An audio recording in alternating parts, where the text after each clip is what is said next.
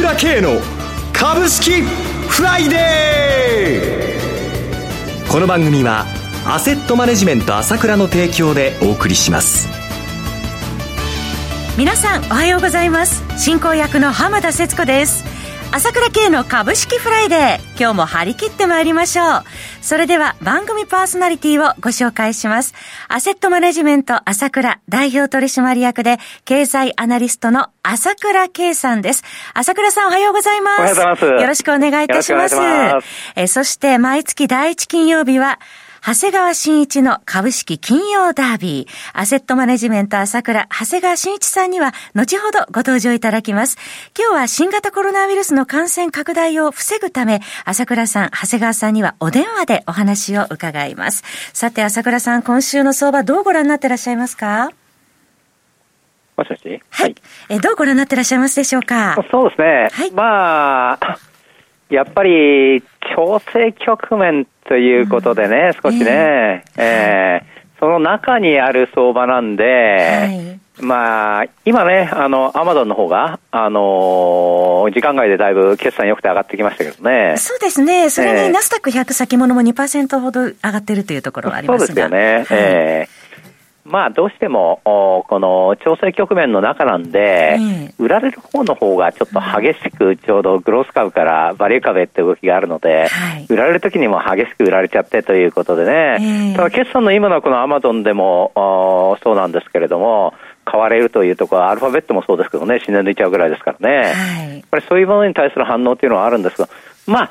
ここはちょっとこの少しそういった年初から調整なんで、少しそういった荒れ模様という中であることなんで、はい、まあ、ただ業績自体はそれほど悪くないので、はい、まあその辺まあちょっとこれは相場の一つのリズムとあやで、うん、まあこの辺の動きは仕方ないかなと思いながらじっくり、えー、この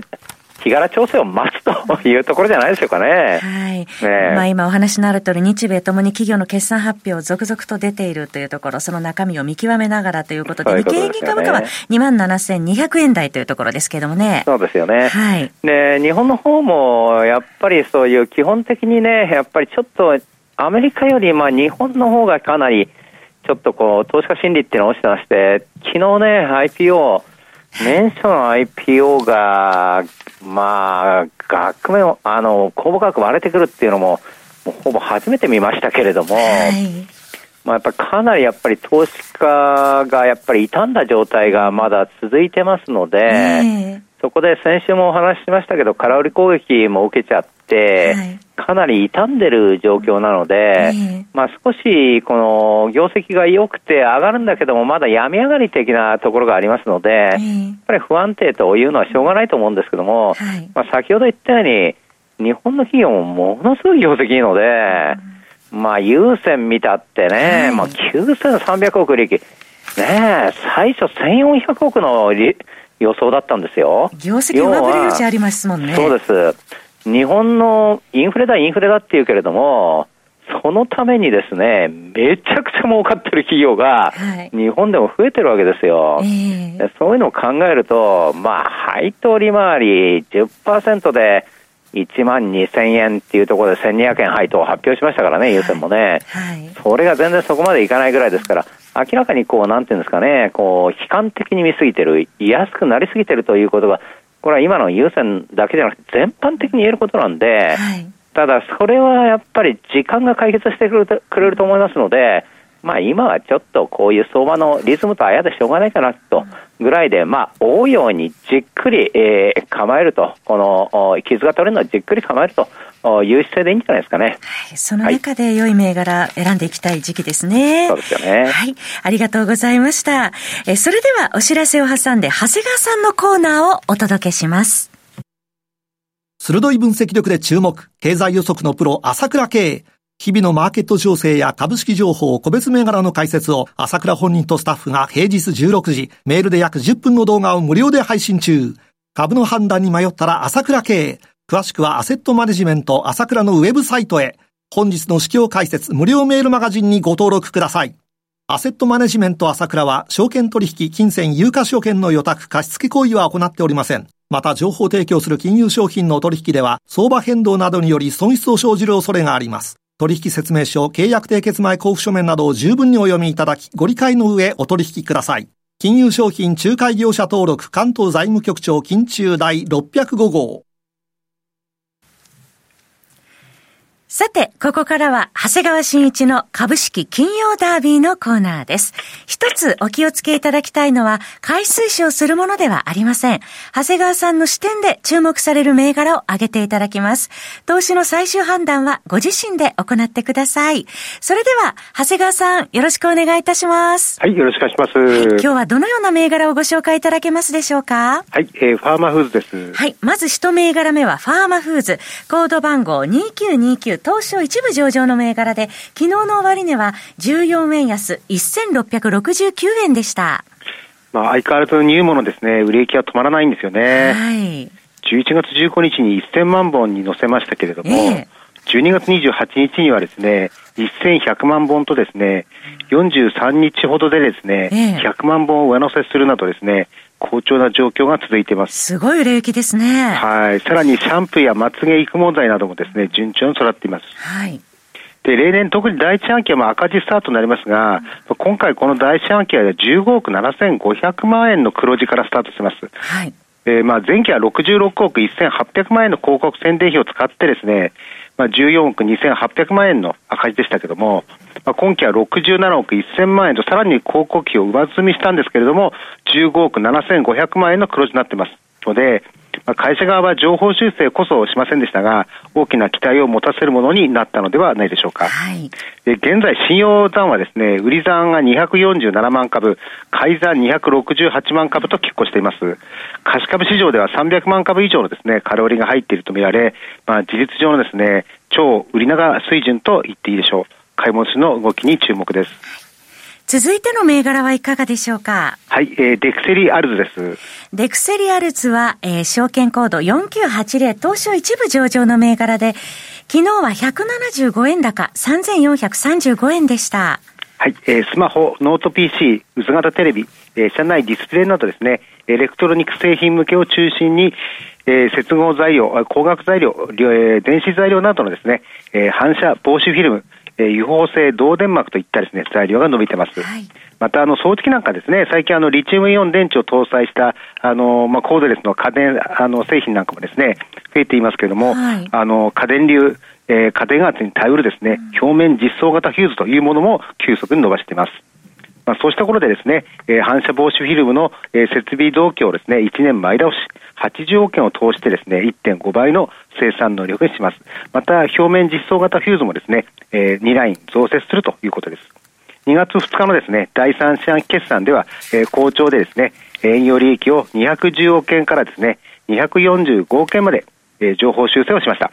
えー、株価はですね、1月4日の上場来高値、4235円から、えー、スピード調整で2861円までですね、大きく突っ込んだところから切り返しをしています。はい今朝も好調です。続いてはいかがでしょうか？はい、えー、丸紅です。はい、丸紅はコード番号8002東証一部上場の銘柄で、昨日は13円50銭高の1218円でした。はい、えー、総合商としてはですね、比較的バランスの取れた、えー、事業、あの、ポートフォリオを持っているの。えー、そして強みを持つ分野ですね、えー、資源エネルギー分野、でですね、まあ、あの、銅のですね、えー、上流検疫、あと食料でですね、えー、穀物分野、えー、海外電力事業などを行っています。はい、まあ、特にですね、食料に強いということはですね、今後を考える上で、えー、非常にいいのではないでしょうか。まあ、2月2日ザルバルにですね、発表された第三者決算では、えー、通期予想、えー、純利益3500億円はですね、4000億円に上方修正しています。また配当もですね、51円から58円ですね、えー、7円増配。えー、これで PR5.3 倍、えー、配当利回り4.7%となりました。この決算を受けてですね、株価は2007年の上場来高値を抜けてきました。はい、そうですね。昨日2月3日は1262円まで買われる場面がありました。続いての銘柄はいかがでしょうか？はい、えー、日コンです。はい、日コンはコード番号6996東証一部上場の銘柄で、昨日は31円安、1173円でした。はい、えー、アルミ電解コンデンサ、えー、フィルムコンデンサ、あと家庭用のですね、蓄電システムなどですね、えー、電子電源、電気機にですね、不可欠な、えー、コンデンサや、えー、回路製品の開発などをですね、やっているメーカーです。はいで、あの、地形で省エネをですね、中心とする成長分野でですね、エネルギー、環境、医療機器、そして、えー、電気自動車、ハイブリッドやですね、えー、鉄道車両などの自動車、車両関連機器、あと、白物家電、産業用インバータ機器、えー、パソコンやタブレット端末などのですね、情報通信機の4市場分野で、えー、成長を図ります。で今まで利益はですね増減を繰り返してきた、あの会社なんですけれども、11月あの10日にですね営業利益を40億円から46億円とですね、えー、情報修正しました。えー、これは前期比で約3倍ということですね。11月30日には中期経営計画をまとめて、えー、2026年3月期に売上高2000億円、営業利益、あ利益率ですね、10%を目指すということです。え現在の売上高は1325億円ほどですので、楽しみです。あと2分弱ありますので、もう一銘柄お願いします。あはい、えー、日本郵船です。はい、日本郵船9101東証一部上場の銘柄、昨日は当面安9230円でした。あこちらはですね、何度も取り上げさせていただいてますけれども、はい、まあ、依然コンテナ価格がですね、えー、下落の兆しを見せません。はい、えー、2月2日に発表されたですね、えー、第三者決算では経常益が7100億円から9300億円ですね、情報修正、えー、されました。そして配当はですね、上期200円で期末最初500円、それが600円になって、ついに今回1000円まで一気に押し上げました。はい、いずれ落ち着くのでしょうけども、現時点でですね、PR1.6 倍、配配当利回りは13%となっています。さて、長谷川さん、今この日本郵船ご紹介いただきましたけれども、先ほど朝倉さんのお話にもありました。やはりこの海運大手、まだまだ業績の上振れ余地というのは考えられそうですね。そんな感じですよね。はい、まあ、いずれもつくんでしょうけども。はい。ありがとうございました。はい、ありがとうございます。はい。えー、今日はですね、長谷川さんに5銘柄ご紹介いただきました。改めてここでご紹介しましょう。えー、コード番号2929東証一部上場のファーマフーズ。コード番号4980東証一部上場デクセリアルズ。コード番号8002東証一部上場の丸紅。そして、コード番号6996東証一部上場の日コン。えー、そして最後にご紹介いただいたのは9101東証一部上場の日本郵船以上の5銘柄でした。えー、なおここで繰り返しになりますけれども、取り上げていただいた銘柄はいずれも長谷川さんの視点で注目する銘柄です。回数賞するものではございません。投資の最終判断は皆様ご自身でなさいますようお願いいたします。えー、本日は新型コロナウイルスの感染拡大防止のため、朝倉さん、長谷川さんにはお電話でお話を伺ってまいりました。えそろそろ番組もお別れのお時間となりましたパーソナリティはアセットマネジメント朝倉代表取締役で経済アナリストの朝倉圭さん。そして長谷川慎一さんでした。お二方どうもありがとうございました。私朝倉圭が代表してますアセットマネジメント朝倉では SBI 証券楽天証券ウェルスナビの口座開設業務を行っています。私のホームページから口座開設をしていただきますと週2回無料で銘柄情報を提供するサービスがあります。ぜひご利用ください。それでは今日は週末金曜日。頑張っていくぞ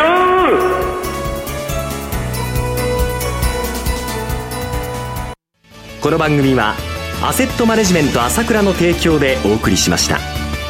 最終的な投資判断は皆様ご自身でなさってください。